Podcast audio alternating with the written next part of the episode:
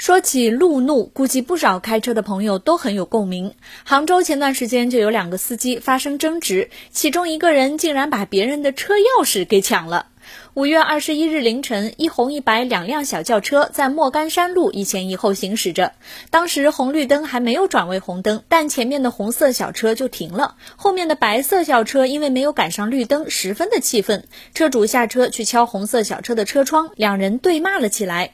后来白色车主竟然顺手把红车的车钥匙给拔了下来，说：“你干脆报警吧，别走了。”随即拿着车钥匙，驾驶着自己的白色小车扬长而去，留下还没反。应过来的红色小车独自在风中凌乱。